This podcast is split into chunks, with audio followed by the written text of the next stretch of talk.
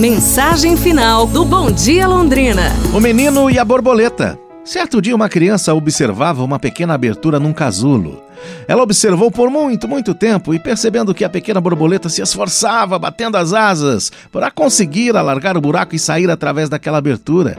Depois de algumas horas, não havia grandes progressos com as tentativas, pois a borboleta batia as asas contra as paredes do casulo e não parecia que alargava o suficientemente o buraco para sair, para conseguir passar.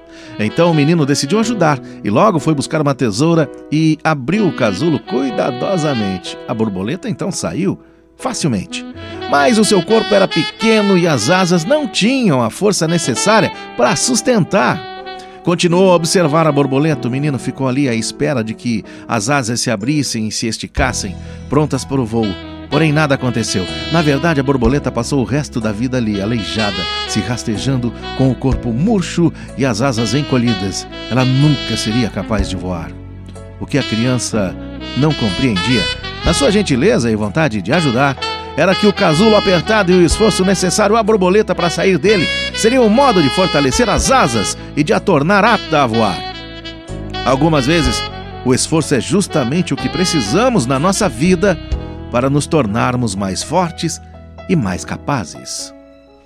Amanhã a gente se fala, pessoal. Um abraço, saúde, bom domingo e tudo de bom!